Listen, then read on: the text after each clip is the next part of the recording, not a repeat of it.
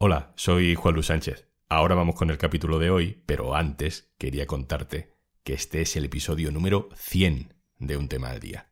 Y que cada día somos más, hemos superado ya el millón de escuchas. Nada, solo quería contártelo y darte las gracias.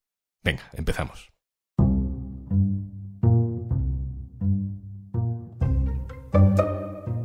Las fronteras cuentan historias. ¿Quiénes son y quiénes somos? ¿Por qué les rechazamos? ¿Y por qué les ayudamos? Hoy en un tema al día, Ucrania, lo que nos dice la frontera. Un tema al día con Juan Luis Sánchez. El podcast de eldiario.es. Una cosa antes de empezar. Este podcast cuenta con el apoyo de Podimo. Gracias a los suscriptores de Podimo puedes disfrutar de este programa de manera gratuita. Unas 150.000 personas han cruzado ya la frontera de Ucrania en dirección a Polonia, huyendo de la guerra. La cifra sube, va a ir subiendo. En una localidad que todavía estamos aprendiendo a pronunciar están Víctor Honorato, reportero, y Olmo Calvo, fotoperiodista. El diario.es los ha enviado a la frontera de Polonia con Ucrania porque una guerra no es solo negociaciones y batallas, sino también la gente que se va y que tiene que huir.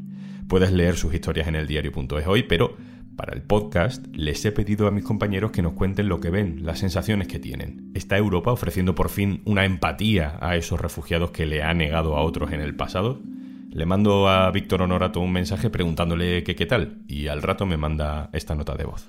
Hola Juanlu, perdona que estábamos con el coche que no arrancaba y después en, en carretera no tuve tiempo de decirte nada. A ver, luego te mando los nombres de los pueblos en los que hemos estado porque son casi impronunciables uno se llama Semisil y el otro, bueno, no lo pronuncio, luego te lo, te lo pongo por escrito para que sepas cuáles son. El otro era, me lo ha mandado después, Kortsova. Ayer estuvimos en Semisil, que es como la primera estación de tren después de la frontera. Entonces, bueno, pues tenía esa imagen así del tren llegando y los refugiados bajándose. Estaba diciéndole hace un minuto que era un poco como caos controlado, en el sentido de que, bueno, pues eso, esto ya sabes, refugiados que llegan, ¿no? escapados, y aquí está relativamente bien organizado, hay muchos voluntarios, ¿no? son, son, son refugiados bien recibidos y también con, con todo. Bueno, cogimos varios testimonios interesantes de, de gente, la verdad, con historias muy diversas. Y políticamente tampoco se pronuncian mucho, ¿no? Están cansados y demás, pero lo típico, Putin está loco y demás. Bueno, es un poco eso. No sé qué pasará ahora, parece que van, leímos por ahí que van a negociar en Bielorrusia, a lo mejor para todo y la gente se vuelve, no sé. Bueno, no sé si me estoy explicando bien, si tienes alguna duda me, me dices. Pues sí, tengo dudas, tengo muchas dudas. Cuando llegan al hotel les pregunto por las historias que han conocido durante este fin de semana. Y bueno, es muy diverso, te das cuenta realmente que la gente no responde a los clichés, ¿no? Bueno, nos encontramos una familia que eran dos mujeres con tres hijos y las mujeres eran la primera y la segunda esposa de un hombre que no estaba allí en aquel momento y que ellas mismas reconocían que ni siquiera se llevaba muy bien, pero que bueno, en estas situaciones lo más importante es lo, lo que de verdad importa, ¿no? Y no las discusiones personales. The story about 25 kilometers uh, on uh, our leg with baby. Este es uno de los testimonios de los que habla Víctor. Son Oleg, Alia y su hijo de dos años, Daniel, que han caminado durante dos días para cruzar la frontera, empujando el carrito del niño por el camino durante 25 kilómetros.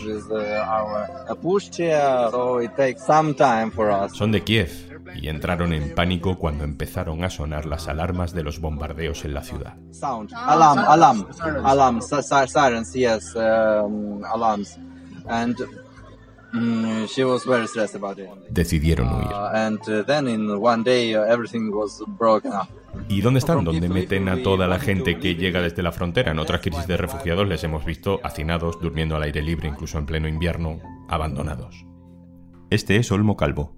El lugar donde están es una antigua nave, un antiguo centro comercial especializado en reformas, parecía por los restos que quedan. Hay bañeras, hay trozos de suelo, eh, como baldosas, ¿no? Para cambiar suelos de baño, de cocina, etcétera. Y un espacio inmenso con unos techos altísimos que, bueno, se nota que eh, lleva un tiempo eh, abandonado, pues se concentran ahí en el momento que hemos ido, cientos de personas, yo creo que había, Sí, era, era un número muy considerable. Aparte había entrada y salida, ¿no? Con constante de gente que, que, o sea, no es que se fuesen, era un sitio de paso y, y mucha gente pues estaba ahí unas horas, descansaba y buscaba la forma de salirse, ¿no? Lo estamos viendo mucho, eh, tanto en la frontera misma como a mí me sorprendió en, en esta nave industrial, ¿no? Gente que se encuentra, ¿no? Familiares que de repente pues se funden un abrazo y ahí también estaba sucediendo mucho, ¿no? Gente que de repente eh, se habían separado y, y se, y se encuentran y, y lo manifiestan de esa manera. Polonia es un país muy conservador, con un gobierno muy xenófobo, pero también es un país que siente el aliento imperialista de Putin. ¿Cómo están recibiendo a los ucranianos? Hay una cierta presencia policial e incluso militar, pero en general era, eran voluntarios y muchos muy jóvenes, aunque había algunos también de mayor edad y realmente gente que se está volcando, ¿no? Hablamos con, con una mujer que venía de una ciudad bastante lejana y que decía que metía en su coche a cuanta gente cupiese, a siete si hiciera falta y se los llevaba a casa con la familia el tiempo que hiciese falta, ¿no? Eh, bueno, pues sí, la idea de que los polacos están con la población ucraniana en este asunto, ¿no?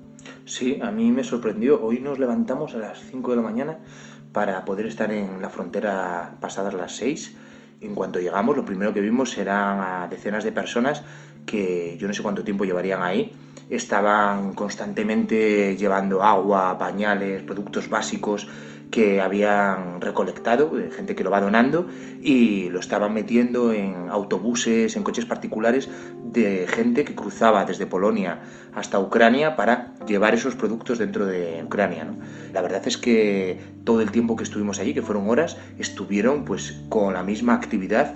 No sé cuánto tiempo podrían alargarse, la verdad. Sí, sí, mucho tiempo. Y le pido a Olmo una cosa muy específica. Él ha trabajado en muchas zonas de la frontera sur de Europa, cubriendo los peores infiernos de la inmigración y las crisis de refugiados en Europa del Este.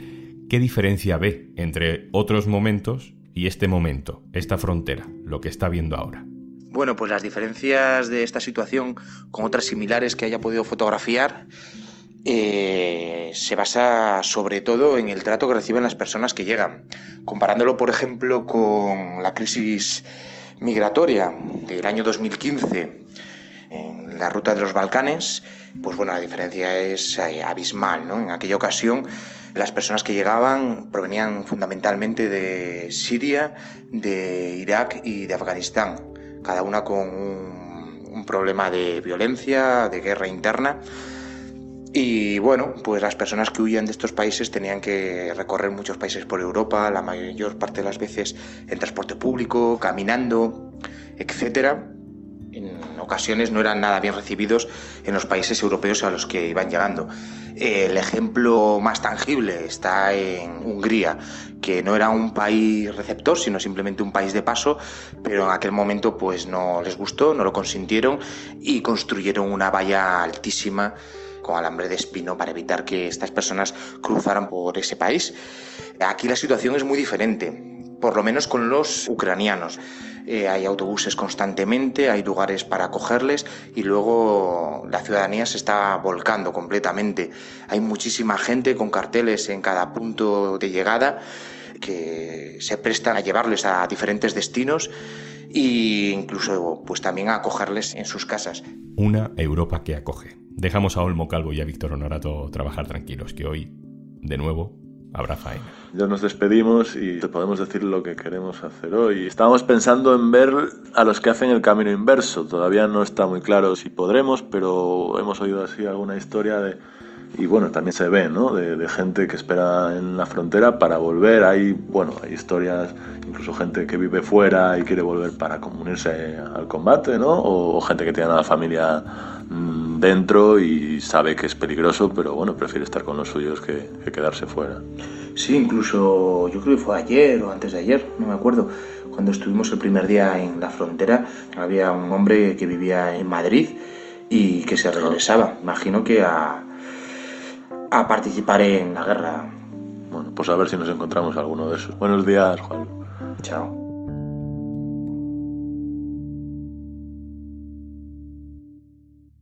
Y antes de marcharnos, Si te gusta profundizar en la información, en Podimo te ofrecemos podcasts como Las dos muertes de Javier Ardines, Gal el Triángulo, En la jaula de oro o A hostias con la realidad, para ir más allá de titulares y datos sin alma.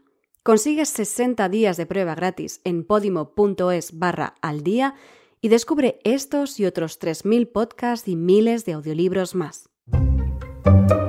Esto es Un Tema al Día, el podcast del diario.es. También puedes suscribirte a nuestra newsletter. Encontrarás el enlace en la descripción de este episodio. Un Tema al Día lo producen Carmen Ibáñez y Zascún Pérez. El montaje de hoy es de Pedro Godoy. Yo soy Juan Luis Sánchez. Mañana, otro tema. Un abrazo.